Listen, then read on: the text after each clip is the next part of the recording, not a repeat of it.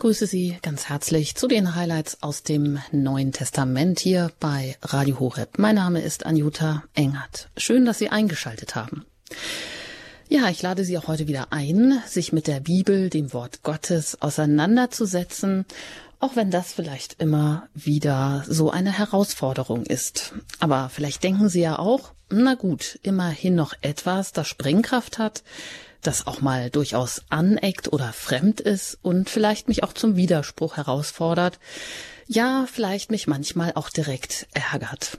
Aber dann hat die Bibel ja immerhin Potenzial, dann könnte sie ja auch Leben wecken und vielleicht auch zur Lebensbewältigung anregen.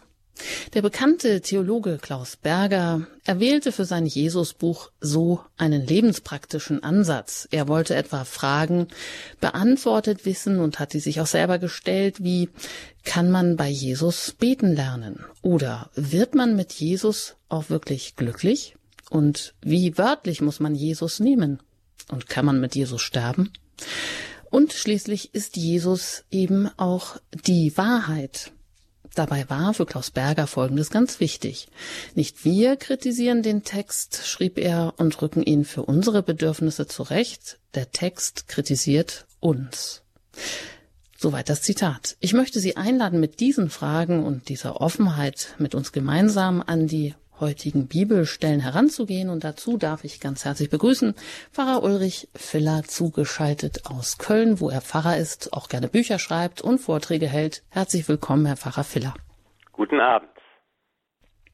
Ja, wie geht es Ihnen? Wenn Sie so ein Buch äh, wie Klaus Berger über Jesus geschrieben hätten, ist ja durchaus auch möglich bei Ihnen, äh, so diese, diese Fragen, wäre das auch was, wo Sie sagen, ja, das könnte auch so ein Ansatz sein, der mich begeistert oder den ich auch, diesen Anspruch, den ich auch hätte für andere Menschen, dass diese Fragen irgendwie auch zur Sprache und zur Klärung kommen? Ja, es sind die Fragen, die ja immer wieder in der unterschiedlichsten Form äh, in jedem Aufbrechen, der sich äh, mit dem Wort Gottes beschäftigt und die Frage stellt, wer ist eigentlich Jesus Christus? Ich weiß noch, dass ähm, genau diese Fragen mich als, als Jugendlichen begeistert haben und ich darauf gestoßen bin, in Büchern von dem anglikanischen Schriftsteller C.S. Lewis, der ja auch ein großer Suchender gewesen ist, der zum Glauben gefunden hat, der zu Christus gefunden hat und der sich über ganz viele grundlegende Fragen Gedanken gemacht hat und der es versteht, den Leser einfach dort abzuholen, wo er steht und ihn mit auf die eigene Reise zu nehmen, die sich entlang, entlang dieser Fragen äh, entlanghangelt und die an diesen Fragen entlang führt.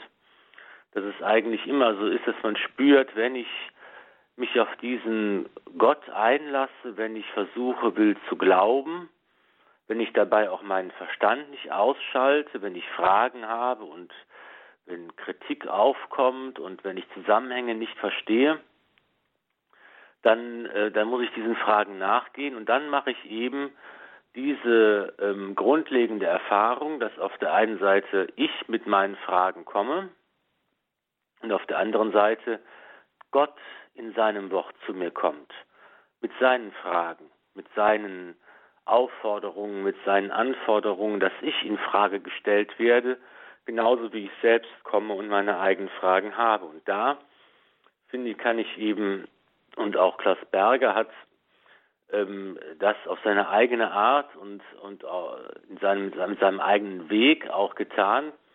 Er hat und nimmt den Leser auch mit zu, zu dem, was er erkannt hat, was er erforscht hat, was er gefunden hat an Zugängen und Wegen und, und was ihm deutlich geworden ist, die Zusammenhänge, die er als Theologe auch herausgearbeitet hat.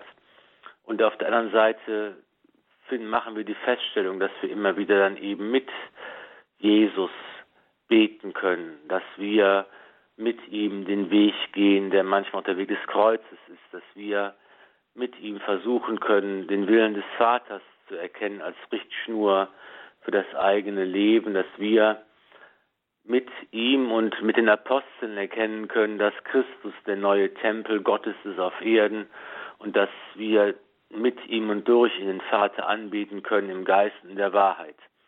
Das ist also der Weg, der und dieser doppelte Weg, der für jeden offen steht, der bereit ist, sich auf das Evangelium und auf den Gott, der Mensch geworden ist, der das Wort ist, äh, einlässt. Hm. Ja, wer ist Jesus und, und was ist auch das Reich Gottes? Das wird uns ja gleich auch in der ersten Bibelstelle direkt beschäftigen. Und da Sie, Herr Pfarrer Filler, das in den letzten Sendungen ja auch immer das so schön auch eingeordnet haben, wo wir im Lukas-Evangelium stehen, können wir vielleicht heute das mal überspringen oder Sie einladen, das aus den vergangenen Sendungen nochmal auch nachzuhören. Aber an dieser Stelle darf ich Sie natürlich vor allem einladen, wenn Sie mögen, nehmen Sie sich doch Ihre Bibel zur Hand und schlagen Sie die auf im Lukas-Evangelium.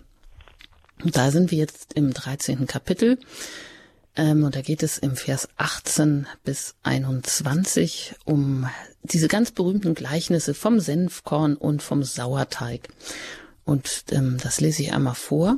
Da heißt es, er sagte, wem ist das Reich Gottes ähnlich? Womit soll ich es vergleichen? Es ist wie ein Senfkorn, das ein Mann in seinem Garten in die Erde steckte. Es wuchs und wurde zu einem Baum, und die Vögel des Himmels nisteten in seinen Zweigen. Außerdem sagte er, womit soll ich das Reich Gottes vergleichen? Es ist wie der Sauerteig, den eine Frau unter einer großen, unter einem großen Trog Mehl mischte, bis das Ganze durchsäuert war. Ja, soweit mal die Stelle, mit der wir uns jetzt hier gleich mal beschäftigen, das Gleichnis vom Senfkorn und vom Sauerteig. Ja, worum geht es doch eigentlich? Also Jesus versucht es, fragt, was ist denn das Reich Gottes? Womit kann man es eigentlich vergleichen? Und jetzt heißt es ja, dass dieses Senfkorn, das ich jetzt zwar noch nie in der Hand hatte, sehr, sehr klein ist und daraus eben ein sehr, sehr großer Baum wird. Herr Pfarrer Filler. Aus einem äh, kleinen Samen wird eine große Pflanze, aus einem kleinen Korn wird ein riesiger Baum. Jesus verwendet immer gerne Gleichnisse. Er spricht und er lehrt seine Jünger in Gleichnissen, um ihnen die Wahrheiten des Reiches Gottes nahezubringen. Und ähm, da kann man erstmal bei dieser Beobachtung, äh, könnten wir erst nochmal stehen bleiben und könnten sagen oder festhalten, dass wir hier ja im Zentrum eigentlich der Verkündigung Jesu sind. Das macht ja den Hauptteil seiner Lehre aus, dass er von dem Reich Gottes spricht. Im, im Matthäusevangelium äh, ist der Ausdruck das, das Reich der Himmel, das Himmelreich. Und das ist eben ein Gedanke, der sich in der ganzen Bibel findet, von dem auch schon im Alten Testament die Rede ist, dass wir eben an einen Gott glauben, der nicht fern vom Menschen ist, der nicht hoch im Himmel irgendwo thront und auf den Erdball hinabschaut, sondern der in dieser Welt, der auf dieser Welt gegenwärtig ist, der sein Reich und seine Herrschaft bereits in dieser Welt aufgerichtet hat. Kommen Gottes in seine Gegenwart, sein Reich, sein Herrschaftsgebiet ist schon hier auf der Erde da. Es ist noch nicht vollkommen, es ist noch nicht vollendet. Wir kennen die Realität des Bösen, die Wirklichkeit der Sünde. Wir kennen die Gottfeindlichkeit in allen möglichen Ebenen unseres Lebens. Aber es ist das Reich Gottes, seine Herrschaft, sein Wille ist schon gegenwärtig, wenn auch noch nicht vollendet. Das ist ein Gedanke, den man mit dem Gott des Alten Testaments verbindet, der das auserwählte Volk Israel beruft und der in der Mitte seines Volkes gegenwärtig ist. Und es ist eben auch der Gott des Neuen Testaments, der Gott, den wir mit Jesus Christus unseren Vater nennen dürfen und den wir bis heute ja auch mit den Worten des Herrn bitten, dein Reich komme, dein Wille geschehe, wie im Himmel, so auf Erden. Da geht es genau um dieses Reich Gottes, das wir heute auch in der Lesung aus dem Evangelium betrachten, das Reich Gottes, seine Herrschaft, sein Gebiet, also dass sein Wille, das wird ja hier aus, dein Wille geschehe wie Himmel und auf Erden. Das Reich Gottes ist dort, wo der Wille Gottes erfüllt wird und verwirklicht werden kann. Und jetzt kann man immer überlegen, wie welche andere Kennzeichen noch mit dem Reich Gottes verbunden sind. Man kann zum Beispiel darüber diskutieren, ob das Reich Gottes jetzt die Kirche ist.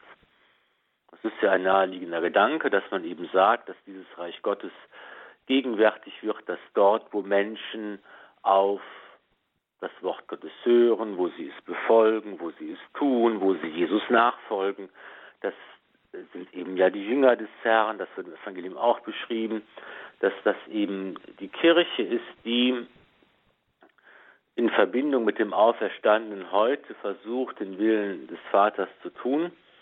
Und das kann man, gibt es verschiedene Meinungen, ob das so eins zu eins gesehen werden kann. Jedenfalls ist sicher, dass die Kirche zum Reich Gottes gehört. Es ist ja ein Zeichen des Reiches Gottes ist, dass sie darauf hinweist, was am Ende geschehen wird, wenn einmal die Königsherrschaft Gottes sich vollenden wird.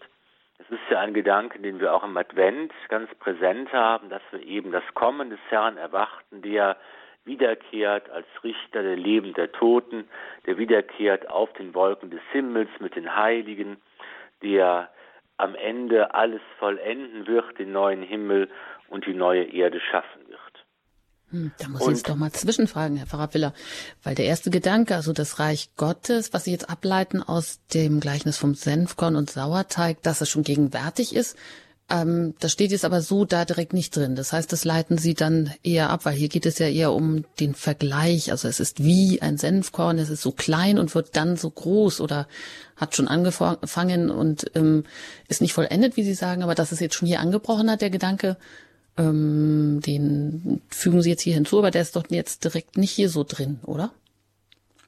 Genau, Sie sind ja mhm. hier dabei zu hören, was Jesus erzählt und er fragt, es geht ja da vom Reich Gottes aus, er bezieht sich eben auf das, was er vorher auch schon gesagt hat, auf, den, auf seine ganze Predigt, dass die ja äh, nach dem äh, Markus-Evangelium äh, mit den Worten beginnt, das Reich Gottes ist nahe, kehrt um und glaubt an das Evangelium. Ja, also mhm. das ist eben das, was der Kern sozusagen der Lehre Jesu ist. Bevor jetzt wir im Einzelnen auf das, äh, diese Bilder schauen, ging es mir erstmal darum zu sagen, dass es eben hier ein fester Begriff, den Jesus verwendet. Er spricht vom Reich Gottes, von der Königsherrschaft Gottes, vom Himmelreich, das sich auf Erden bereits jetzt ausbreitet und das ja mit ihm selbst, mit dem Mensch gewordenen Wort Gottes auch Gestalt angenommen hat.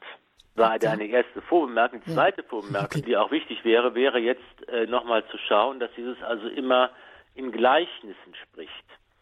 Und das, da müssen wir auch nochmal drüber nachdenken. Das, das ist ja auch interessant und auch gar nicht selbstverständlich, dass er eben jetzt nicht sagt, also ich erkläre euch mal, wie es alles ist.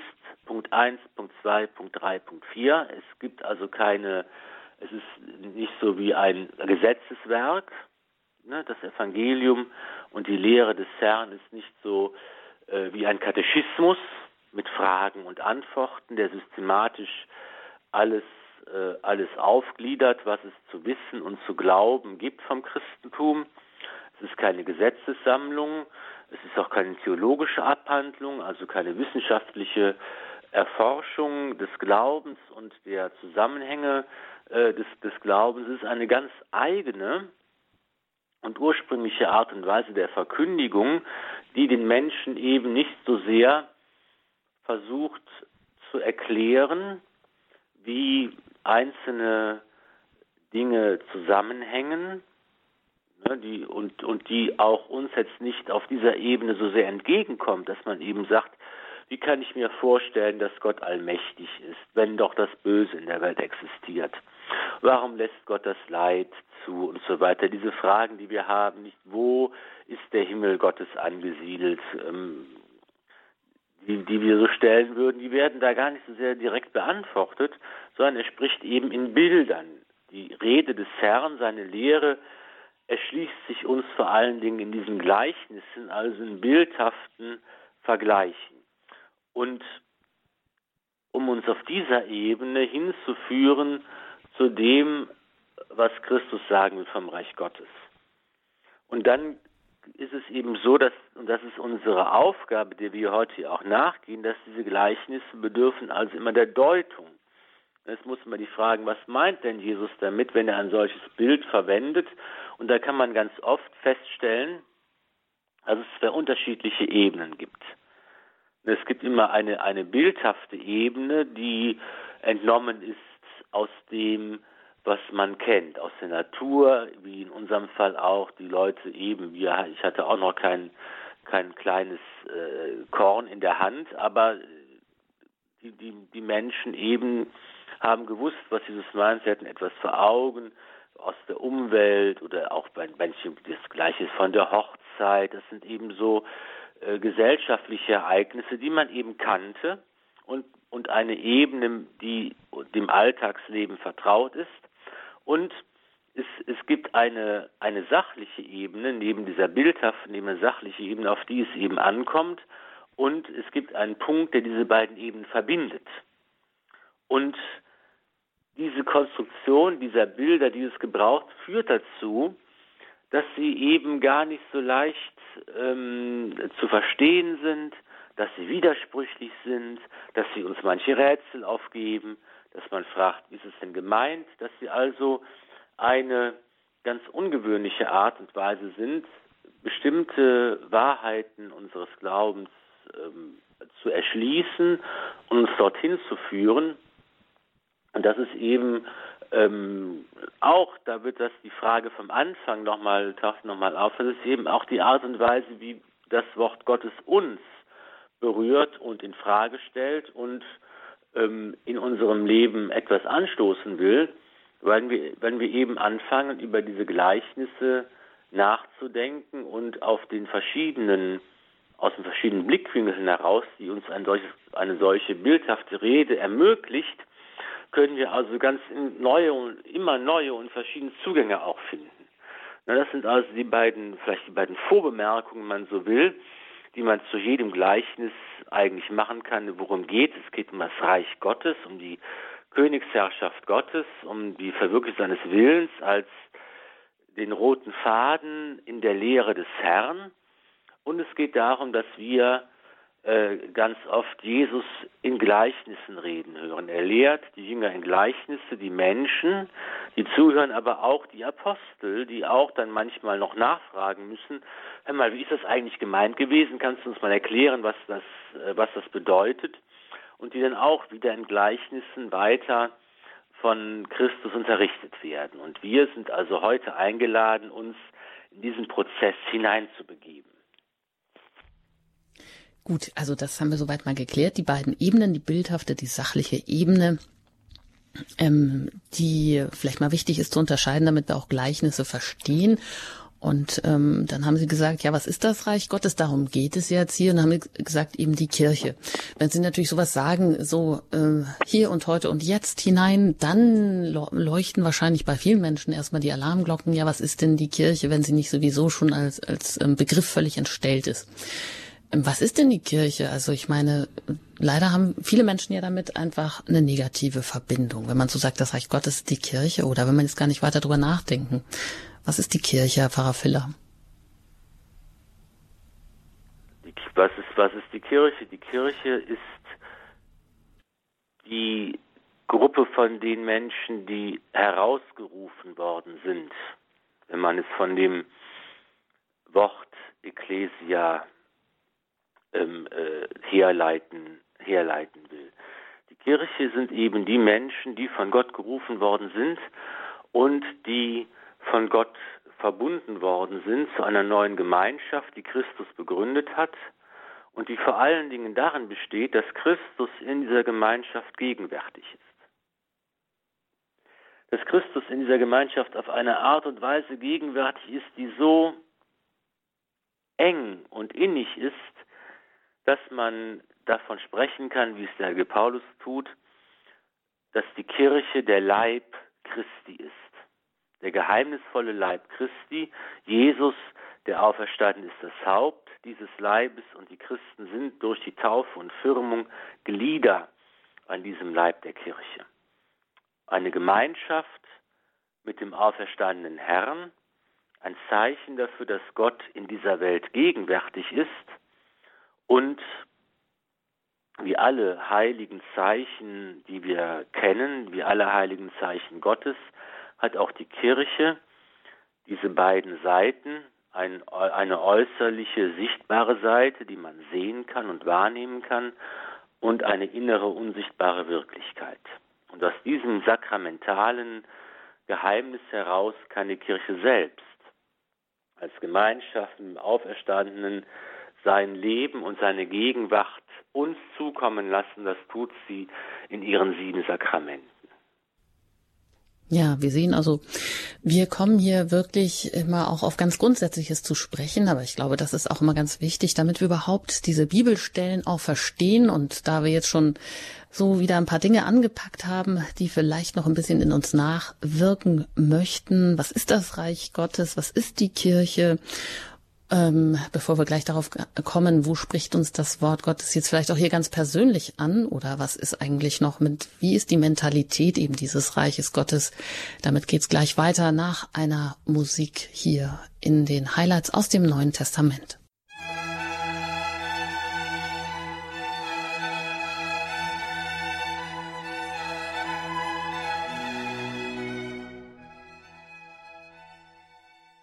Sie haben eingeschaltet an diesem Abend in der Sendereihe Highlights aus dem Neuen Testament hier bei Radio Horeb. Ich bin im Gespräch mit Pfarrer Ulrich Filler aus Köln und wir laden Sie ein, sich auch die Bibel zur Hand zu nehmen und aufzuschlagen. Wir haben das Gleichnis vom Senfkorn und Sauerteig gehört. Das ist die erste Stelle bei Lukas im Kapitel 13, Vers 18 bis 21. Ja, und wenn Jesus hier dieses Reich Gottes mit dem Senfkorn vergleicht, Herr Pfarrer Filler, dann äh, meistens hört man ja eben auch diese Auslegung, ja, so wie Gott als ähm, und Jesus eben als seinen Sohn in diese Welt hineinschickt, eben als so unscheinbar unspektakuläre leeres kleines Baby, das von einer von einem Mensch auch noch geboren wird, von Maria, der Mutter Gottes, ja, völlig hilflos und ausgeliefert in einer Krippe im Stall, so klein beginnt das Reich Gottes, kann man auch sagen, oder? Ja, das, ist, sind, das sind diese verschiedenen Ebenen jetzt, die uns das, dieses Gleichnis möglich macht. Ähm, einmal ist es natürlich die Ebene des Wachstums, da geht es darum, das Reich Gottes ist eben keine statische Größe, es verändert sich, es wächst, so wie ein Baum entsteht aus einem kleinen Samen, und in diesem unscheinbaren Samenkorn alles enthalten ist, was es braucht, wenn man dann noch die Erde senkt, wenn es regnet und Sonne scheint, dann kann aus diesem kleinen Korn eine große Pflanze werden und genauso vital und auf Wachstum hin ausgelegt ist auch das Reich Gottes. Es hat was eben mit Veränderung zu tun, mit Dynamik. Es ist eine Frage auch von, von der Größe, die ja auch hier angesprochen wird. Aus dem Kleinsten wird das Größte. Das, was eben klein und unscheinbar anfängt, das wird verteilt sich auf die ganze Erde und wird groß, so wie der christliche Glaube sich ausbreitet äh, auf alle Kontinente und alle, in alle Länder hinein zu allen Menschen. Und es ist immer auch eine Sache, wo man was, was für mich in, in dem Gleich zum Sauerteig so schön zum Ausdruck kommt, dass es eben so eine, eine Vermischung von verschiedensten Sachen ist. Man kann nicht sagen, dass Gott uns die Sache wirklich leicht machen würde. Bei ihm gibt es kein Schwarz und Weiß und kein Rechts und Links und kein, äh, keine einfache Trennung von, äh, was wir eigentlich so gerne haben. Das finde ich, ist für mich vielleicht im, im, in diesem Reich Gottes Gleichnissen das Herausforderndste, dass wir Menschen eigentlich immer gerne haben, wenn es schön einfach ist. Ja, wenn ich einen Film gucke, dann will ich wissen, wer ist der Gute und wer ist der Böse. Und der Gute ist der Held, der viele Schwierigkeiten hat, am Ende gewinnt. Und der Böse ist der Schurke, den wir verabscheuen können und der natürlich am Ende auch verlieren muss, damit der Film dann zufriedenstellend aufhört. Aber unser Leben ist nicht wie ein Film. Da gibt es eben in der Regel, es gibt zwar das Gute und Böse als, als Ideal und als moralische Kategorie, aber in meinem eigenen Leben fängt es schon an, da bin ich eben nicht nur ganz gut oder nicht nur ganz böse, sondern es bin oft so eine Mischung aus beidem. Und beides ist miteinander verflochten und beides ist sehr komplex und sehr kompliziert und ich kann es gar nicht so einfach auseinanderhalten und trennen.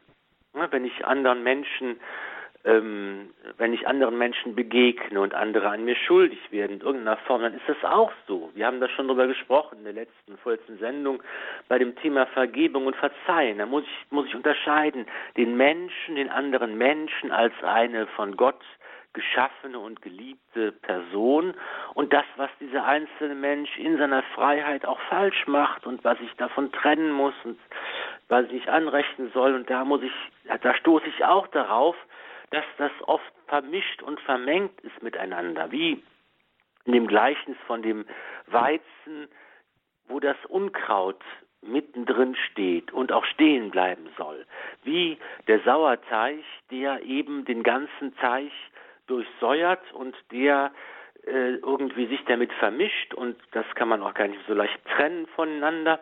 Das Christentum soll eben das Salz in der Welt sein, das Salz in der Suppe sozusagen. Und äh, das sind auch Sachen, die von einer großen Vermischung und Durchdringung sprechen, die man am Ende gar nicht mehr so leicht auflösen kann. Und das ist, finde ich, eine ganz faszinierende und spannende Herausforderung. Es gab mal einen alten Pfarrer, zu dem kam ein Ehepaar, das hatte Schwierigkeiten in seiner Ehe. Und dann ähm, haben Sie darüber gesprochen, ob Sie sich vielleicht trennen sollen oder welche Möglichkeiten es da gibt. Und dann hat der Pfarrer die Kaffeetasse genommen und hat da etwas Milch reingekippt und hat gesagt, so, jetzt rührt mal um. Und wenn er jetzt äh, versuchen sollt, diese Milch vom Kaffee zu trennen wieder, ist das unmöglich. Denn auf diese Weise hat sich jetzt eine neue Flüssigkeit ergeben, ein Milchkaffee, und genauso seid ihr beide verbunden im Sakrament der Ehe miteinander. Das kann man einfach von menschlicher Seite aus nicht mehr auflösen, weil Gott seine Hände hier äh, mit im Spiel hat und, und weil er das tut und weil er eine neue Wirklichkeit geschaffen hat. Und das ist eben das, was Gott immer auf und in dieser Welt tut, dass er eine neue Wirklichkeit schafft, dass er ein Miteinander, ein Ineinander, eine Verbindung und, und eine, eine Vermischung schafft, die wir ähm, gar nicht mehr so aufdröseln können und wo es dann ganz schwer ist, unserem Instinkt nach, nicht nachzugeben, der eben sagt, wir wollen immer feinsäuberlich trennen, hier die Guten, da die Bösen und, und wir wollen gerne klare Fronten haben. Die gibt es aber im Reich Gottes nicht, weil das Reich Gottes mitten in dieser Welt sich ausbreitet und vital ist und wächst und weil Gerechte und Ungerechte da zu finden sind und alle möglichen Menschen und Typen und, und Ansätze und, und Vorstellungen und Fragen und ähm, Möglichkeiten realisiert werden können, die ganz vielfältig und schillernd und bunt und, und aufregend auch sind. Es ist auch spannend, es macht auch äh, Spaß, sich diese Herausforderungen zu stellen und eben zu sagen, es gibt nicht einen einfachen Weg. Alle großen äh, Glaubensirrtümer, alle Heresien kranken immer daran, dass sie sagen, ich habe den einzig richtigen Weg gefunden. Und das wahre Christentum, der wahre katholische Glaube ist immer der Weg der Fülle, der sagt, es gibt nicht nur hier eine Möglichkeit, das Wort Gottes zu realisieren. Es gibt ganz viele verschiedene Möglichkeiten und innerhalb der großen geoffenbarten Wahrheit Gottes haben alle diese Möglichkeiten auch eine Berechtigung. Und das macht das Reich Gottes aus in seiner Vitalität, in seiner Komplexität, in seiner Bereitschaft zu wachsen, aus dem Kleinsten zum Großen und in der Bereitschaft auch, auf diese verborgene Weise unglaubliche Kraft zu entwickeln und, und, äh, und Menschen auch zu erreichen und zu verändern. Ja, da bin ich jetzt auch mal kurz sprachlos, denn ich muss ehrlich sagen, dieses Gleichnis vom Sauerteig, so habe ich das jetzt auch noch nicht gesehen. Wohl schon so, wie Sie sagen, dass ähm, Christen auch das Salz sein sollen, also das, was alles andere dann durchtränkt oder würzt oder eben das Salz in der Suppe ist aber dass eben auch, ja, wie Sie da äh, sagen, dass es wirklich auch Gott eine Wirklichkeit ist, die, wo es ein Miteinander, ein Ineinander, eine Vermischung auch vieler Wirklichkeiten gibt, ähm, was uns vielleicht manchmal total gegen den Strich geht, wie Sie, glaube ich, ganz richtig sagen, weil wir doch ganz gerne immer alles so schön voneinander getrennt haben. Und vielleicht ist es das auch, was uns manchmal Schwierigkeiten bereitet, so als Christen, dass es eben überall dieses Reich Gottes wachsen und wuchern und auch äh, sich ausbreiten kann, wo wir das vielleicht nicht, äh, gar nicht haben wollen. Es gibt Manchmal. ja diese zwei, zwei Stellen in der Bibel, die ähm, mich auch so faszinieren, weil sie das auch in gewisser Weise ausdrücken. Das sind zweimal, wo Jesus eigentlich genau das Gegenteil äh, jeweils sagt, nicht? Einmal sagt er, da geht es eben auch darum, dass andere Leute irgendwie im Namen Jesu auftreten und im Namen Jesu Wunder wirken und, und äh, irgendwie aber nicht zu den Aposteln gehören. Und da gibt es eben das Wort, ähm, dass Jesus sagt, wer nicht, wer nicht mit mir sammelt, der zerstreut. Ja, äh, wer, mich für, mhm. wer nicht für mich ist, der ist, der ist gegen mich. Wer nicht mir sammelt, der zerstreut. Also ein Aufruf zu ganz großen Geschlossenheit und Einheit und zu sagen, alle anderen dürfen nicht mitmachen und, und alle anderen, die hier unser gemeinsames Tun äh, gefährden, uns ja nicht anschließen, äh, die dürfen nicht mit dabei sein. Und auf der anderen Seite sagt dann Jesus, wer nicht für mich ist, der äh, äh, sagt also das, das eigentlich genau das, das Gegenteil davon, dass er also sagt, wer nicht genau etwas gegen mich unternimmt und tut, der kann ruhig äh, mit dabei sein äh, und darf auch seinen Eigenweg verwirklichen. Also da kommt nochmal diese Komplexität äh, zum Ausdruck, die uns auch herausfordert, weil wir eben dann sehen, wir können nicht einfach die Bibel nehmen und sagen, ich habe hier einen Satz gefunden, der mir sagt, wie ich es machen muss.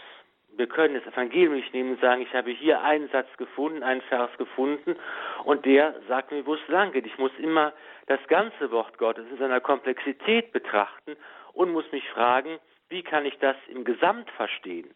Und dabei, das geht eben nicht ohne die Kirche, die von Anfang an das Wort Gottes in ihrem Schoß empfangen hat, die es aufgeschrieben hat und die es auch auslegt. Und sie gibt uns eben den Maßstab, den man immer braucht um zu wissen, wie kann ich eigentlich dieser Komplexität des Reiches Gottes und des Wortes Gottes gerecht werden. Mhm. Das zum einen und äh, zum anderen, wenn man jetzt auf die Entwicklung der Kirche schaut, dann hat die ja auch bei Null sozusagen angefangen. Also am Anfang war ja nicht viel oder es war natürlich sehr viel. Also es war natürlich mit Jesus ganz viel da, sage ich jetzt mal schon mal. Aber wie sie dann sich entwickelt hat oder auch das Christentum, ist ja auch so eine Weitergabe so im ganz Kleinen von Mensch zu Mensch, von Tür äh, zu Tür zu Tür und dann bis es Staatsreligion wurde und schließlich heute Weltreligion geworden ist, aber doch immer wahrscheinlich Vielleicht ist es auch wie so ein Hefeteig, der dann immer wieder mal total in sich zusammensackt und äh, wo das dann wieder diese neue Evangelisierung, neue Belebung dann auch braucht. Ja, also Gleichnis vom Senfkorn und Sauerteig. Vielleicht abschließend, was ist Ihnen da oder was das Wichtigste haben Sie sicher jetzt auch schon weitergegeben, aber was, wenn Sie das so lesen, was bleibt Ihnen da hängen oder was ist jetzt vielleicht, ist Ihnen da neu was aufgegangen, wo Sie sagen, ja, das ist jetzt etwas, wo, was ich auch weitergeben möchte, vielleicht auch an andere Menschen? Ja, für mich ist eigentlich, äh, wird immer mehr, je länger ich auch äh, beruflich sozusagen als Pfarrer damit beschäftigt bin, das Wort Gottes äh, nicht nur selbst zu lesen und zu studieren und zu, zu beten, sondern es auch auszulegen, es zu verkünden und zu überlegen, wie kann ich denn die Menschen erreichen mit der Verkündigung, mit der Predigt, mit der Katechese, dass das eben auch ähm, für mich eigentlich dieser Punkt immer mehr bedeutsam wird, zu sagen, es kommt nicht so sehr darauf an, wie es mir eigentlich dabei geht, wie ich mich persönlich dabei fühle. Und dass, dass ich denke, dass eben diese Aufgabe, das Reich Gottes zu verkünden, wie ein Sauerteig zu sein, wie das Salz zu sein, wie das Licht zu sein, dass es eben nicht keine schöne Aufgabe äh, unbedingt und automatisch. Ne, das Salz ist etwas, das eben ähm, nur in Maßen äh, gut tut den Speisen. Und das Licht kann auch grell sein und es kann äh, die Menschen blenden und ähm, es ist der Sauerteig an, an, an sich, ähm, auch hier fehlen mir leider die bäckertechnischen äh, ähm, Voraussetzungen, um das jetzt äh, in, in seiner Alltagsbedeutung auch ganz zu verstehen. Aber auch das sind ja alles, sind alles Dinge, wo ich mir denke, die eigene Rolle, die ich habe als Pfarrer oder als Christ im Reich Gottes, ist nicht darauf angelegt, dass es mir gut geht und ich mich wohlfühle, sondern ist eben darauf angelegt, dass das Reich Gottes wachsen kann. Und das ist eigentlich auf der einen Seite eine Herausforderung, aber auf der anderen Seite auch äh, eine gewisse Entlastung, dass ich ihm sage, ich muss immer auch im Blick haben, dass es nicht um mich in erster Linie geht, sondern um das Reich Gottes. Ja gut, lassen wir auch das nochmal nachwirken bei einer Musik. Vielleicht, ja, wir suchen natürlich auch immer ähm, ein Stück an Lebensbewältigung, vielleicht auch an etwas, was an dem wir uns dann auch aufrichten können. Das gibt uns die Bibel natürlich auch an vielen Stellen. Aber wie Sie sagen, ist nicht immer die in erster Linie da die Frage, wie geht es mir jetzt dabei, sondern ja, vielleicht, wo habe ich da jetzt auch gerade meine konkrete Aufgabe an dieser Stelle? Gleich nach der Musik geht es hier weiter in den Highlights aus dem Neuen Testament mit einer weiteren Bibelstelle.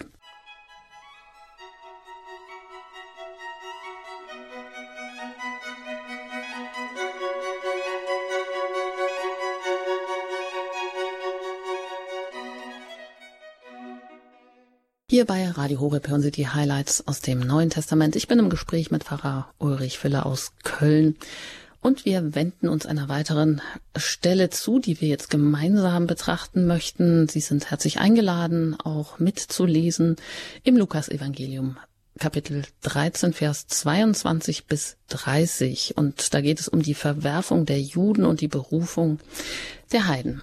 Da heißt es, auf seinem Weg nach Jerusalem zog er von Stadt zu Stadt und von Dorf zu Dorf und lehrte. Da fragte ihn einer, Herr, sind es nur wenige, die gerettet werden? Er sagte zu ihnen, Bemüht euch mit allen Kräften, durch die enge Tür zu gelangen, denn viele, sage ich euch, werden versuchen hineinzukommen, aber es wird ihnen nicht gelingen.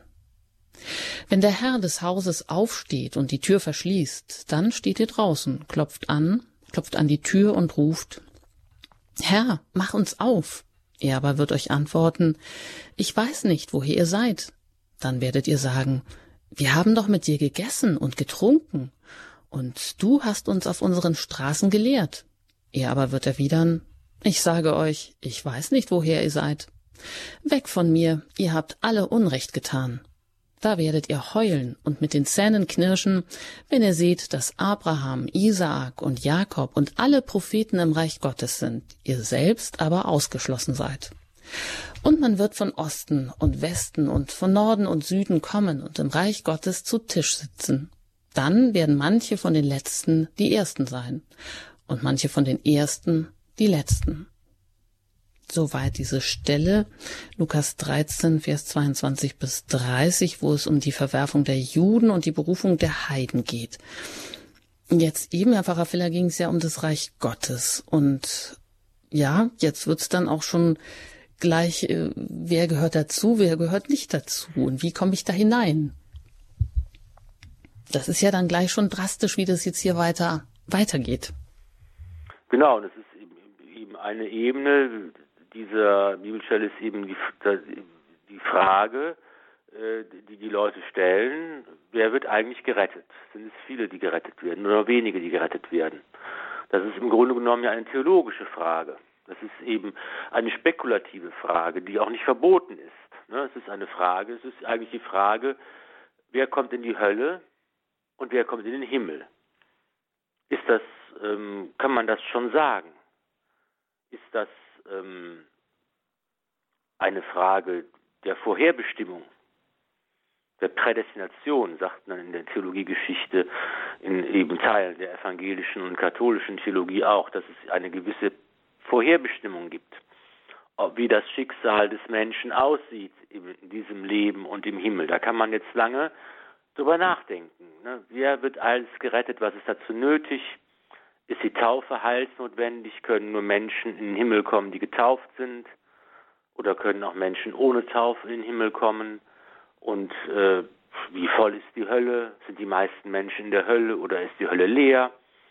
Und, und so weiter und so fort. Sie ergibt sich also aus dem Evangelium heraus und dem, was Jesus sagt, eine weiterführende, man könnte sagen, eine theologische Fragestellung, eine spekulative Fragestellung, die uns Menschen ganz nahe ist, weil wir einfach natürlich auch von Gott einen Verstand bekommen haben, weil Gott auch das Denken geschaffen hat und weil wir eben glauben, heißt ja nicht zu sagen, wir müssen alles schlucken, wir dürfen keine Fragen stellen, wir dürfen uns keine Gedanken machen. Nein, genau, wer als gläubiger Mensch auf den Ruf Gottes antwortet, der soll sich diese Fragen stellen und er soll sich Gedanken machen und vor allen Dingen soll er damit nicht aufhören und Antworten suchen und diese Antworten prüfen und weiterfragen. Das ist eben das, worum es im christlichen Glauben und in der Theologie auch geht. Und das ist auch in der, äh, der Geschichte, äh, wenn wir zurückschauen, ist diese Frage auch oft gestellt worden. Es ist eine große Frage, eine wichtige Frage, die verschiedene Antworten gefunden hat. Und die können wir jetzt natürlich jetzt hier nicht in, in allen Einzelheiten äh, detailliert erklären. Es reicht vielleicht zu sagen, dass das tatsächlich eine, was die, was die Jünger sagen, dass das eine berechtigte Frage ist. Und man kann darüber und muss darüber diskutieren und man kann theologisch darüber spekulieren. Aber das tut Jesus nicht.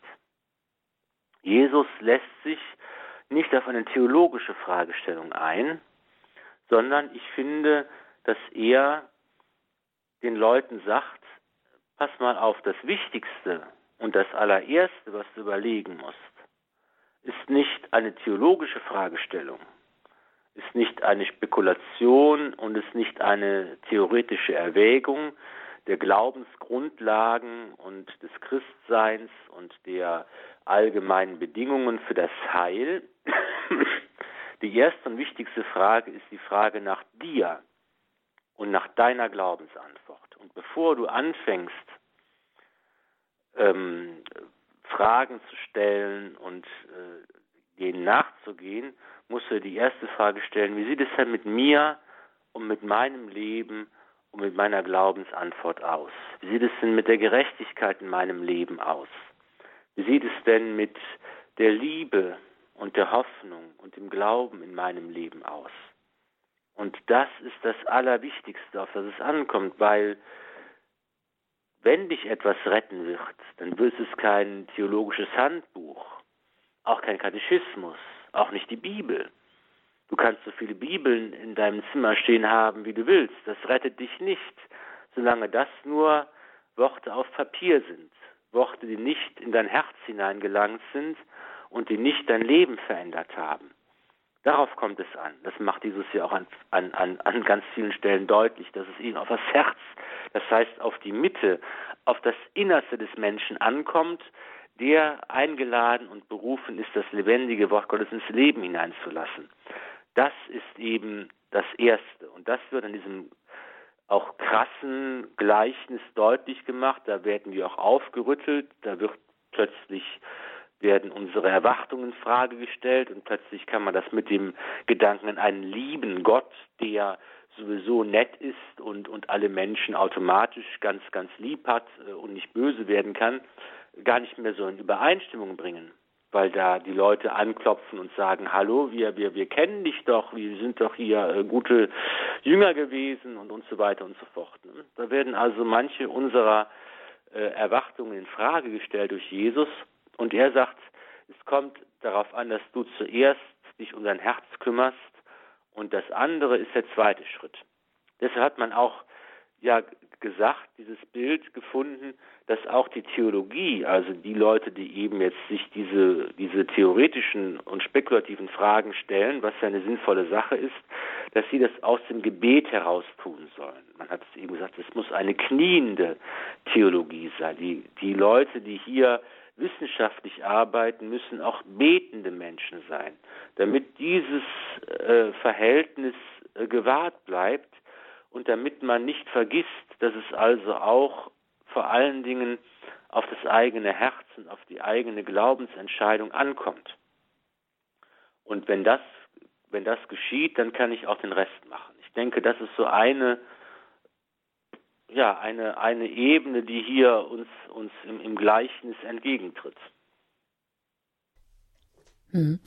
Und dann eben, wie Sie sagen, also Jesus lässt sich nicht auf diese theologische Diskussion ein, ähm, auch wenn wir die natürlich stellen und auch versucht sind und das natürlich auch wissen wollen, aber wie Sie sagen, die wichtigste Frage ist die persönliche Glaubensantwort, das eigene Herz, das, das Innere, wie, wie steht es da, wie sieht es da aus? Und dann geht er auch gleich wieder auf, äh, auf so ein Bild ein, auf diese, ja, die verschlossene Tür, oder vielleicht kann man sich das, äh, wenn das auch heute nicht mehr so ist, so dass es da den Hausherrn gibt, der die Tür öffnet oder das Stadttor früher, wo vielleicht noch welche reinkommen, aber die, die zu spät gekommen sind, eben dann auch keinen Einlass mehr bekommen haben in die Stadt.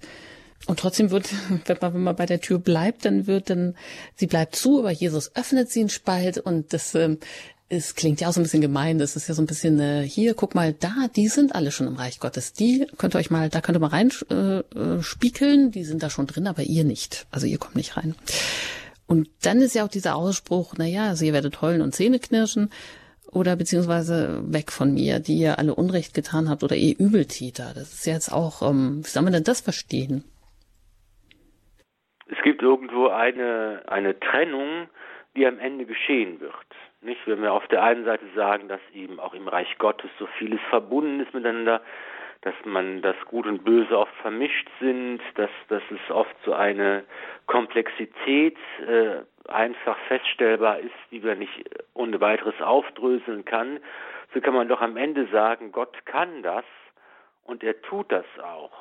Und ähm, im Evangelium geht es auch darum, dass eben Gott sagt, äh, am Ende wird eben eine solche Unterscheidung vorgenommen. Das nennen wir eben das Gericht, dass Gott eben sagt, hier gibt es eben einen Endpunkt dieses Prozesses des Reiches Gottes, das Wachstum des Reiches Gottes in seiner Vielfältigkeit hat auch ein Ende und eine Vollendung. Und hier ist eben auch ähm, eine solche Erscheinung, die Gott vornehmen kann und die auch in solchen Gleichnissen auftaucht, dass eben einige hinein können, andere können nicht hinein, werden sich dann darüber ärgern. Es gibt die Möglichkeit, gerettet zu werden und die Möglichkeit, das ewige Heil zu verspielen. Und es kommt entscheidend eben darauf an, dass nicht nur dieses diese Unterscheidung am Ende eine Sache ist, die Gott für mich vornimmt, sondern dass es eine Sache ist, die ich selber vornehme. Dass das Gericht, das Jesus in verschiedenen Gleichnissen äh, äh, davon erzählt, nicht eine Sache ist, der ich einfach passiv ausgeliefert bin und wo ein Richter über mich entscheidet, ein Urteil verfasst, das ich entgegennehmen muss und dann widerfährt mir etwas, sondern dass das ein Prozess ist, in dem ich äh, selber aktiv bin, dass ich selber Verantwortung trage, dass ich selber frei bin. Das ist eben das, was am Anfang der Bibel in der Schöpfung geschildert wird, dass der Mensch eben ein Wesen ist, das auf der einen Seite als mit der Ebenbildlichkeit Gottes geschaffen worden ist als Mann und Frau, als Ebenbild Gottes geschaffen worden ist und dass er ein freies Wesen ist, dass er die Freiheit hat, Ja zu sagen zur Liebe Gottes und dass er die Freiheit hat, sie auch zu missbrauchen, diese Freiheit und, und Nein zu sagen. Und das macht ganz wesentlich am Ende aus, wie diese Unterscheidung ausfällt.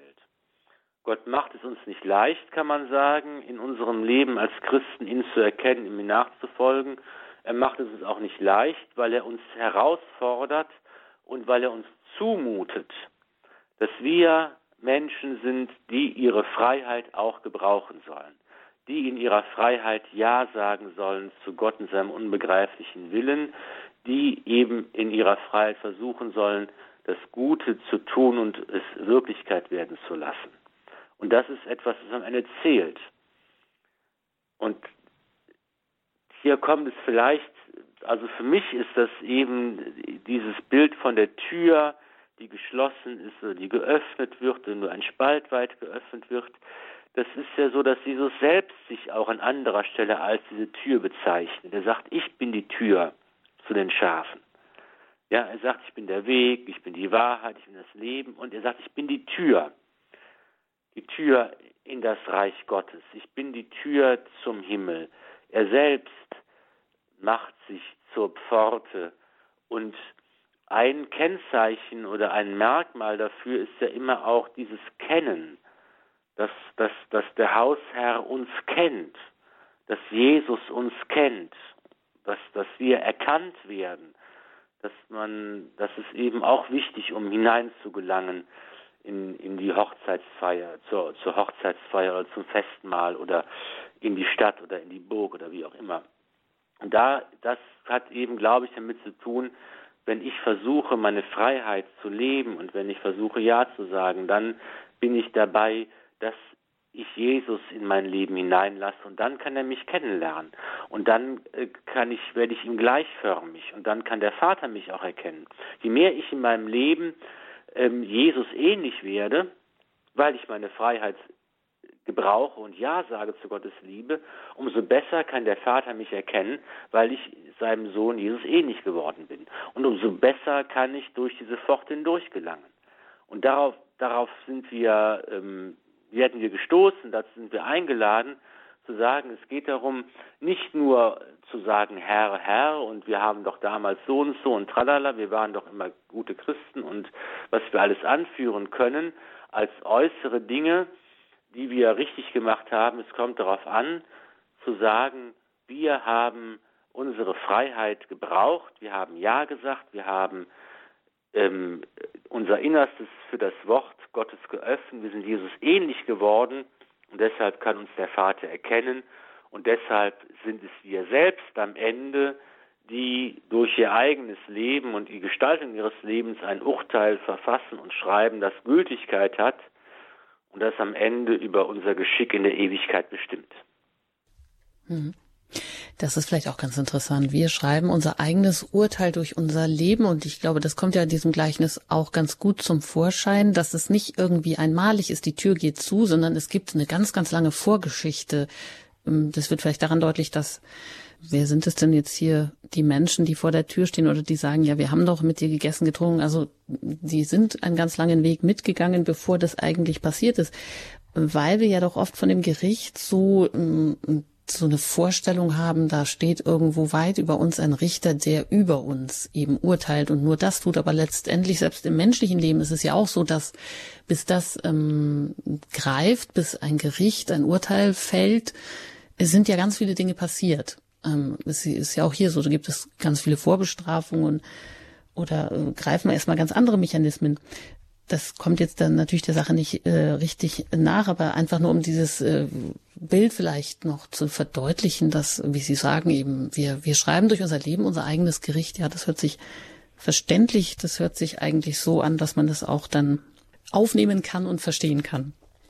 Wenn ich mir ja. vorstelle, dass ich in dieser Menge bin, die vor der Tür steht, dann kommt mir zur Hilfe dabei eine andere Begebenheit aus dem Evangelium, aus dem Tempel, wo eben auch zwei Leute stehen und wo der Pharisäer sagt, Herr, ich danke dir, dass ich so großartig bin, so fromm, so wunderbar.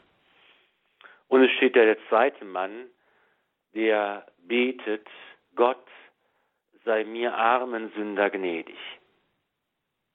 Und Jesus sagt, das ist der Mann, der geht durch die Tür. Das ist der Weg.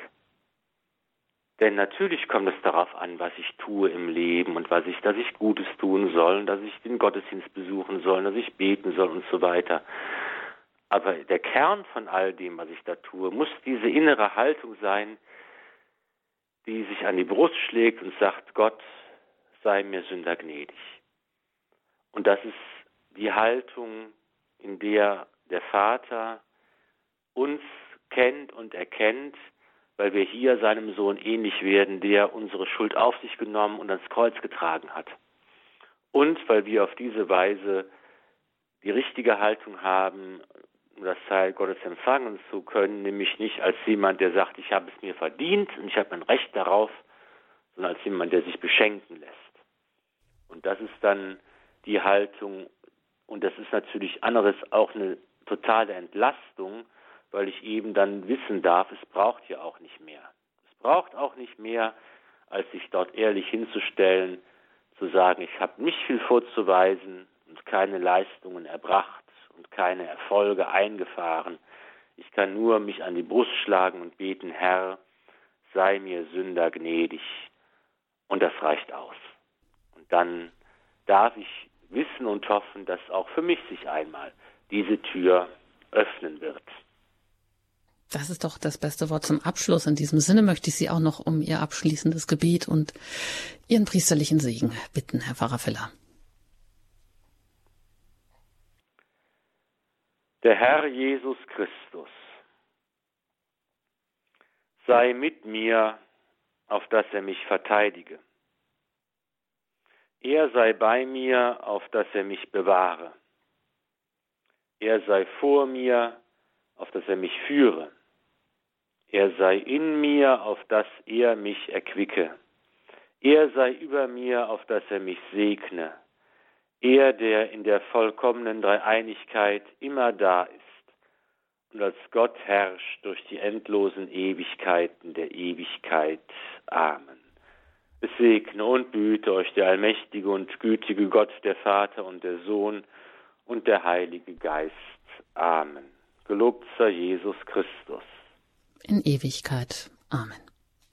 Ein herzliches Dankeschön, Herr Pfarrer Filler, dass Sie heute uns wieder das Wort Gottes aufgeschlossen haben.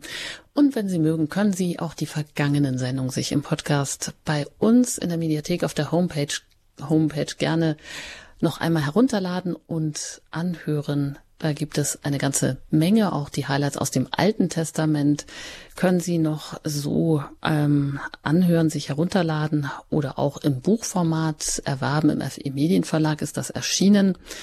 Ja, und seien Sie auch weiterhin dabei bei Radio Horeb. Lassen Sie sich durch den Tag und auch durch den Abend begleiten und gehen Sie auch gerne auf die Homepage für alle weiteren Informationen. Und hier geht's dann noch weiter mit dem Nachtgebet der Kirche. Ich sage Ihnen ein herzliches Dankeschön fürs Zuhören und wünsche Ihnen noch einen gesegneten Abend. Ihre Anjuta Engert.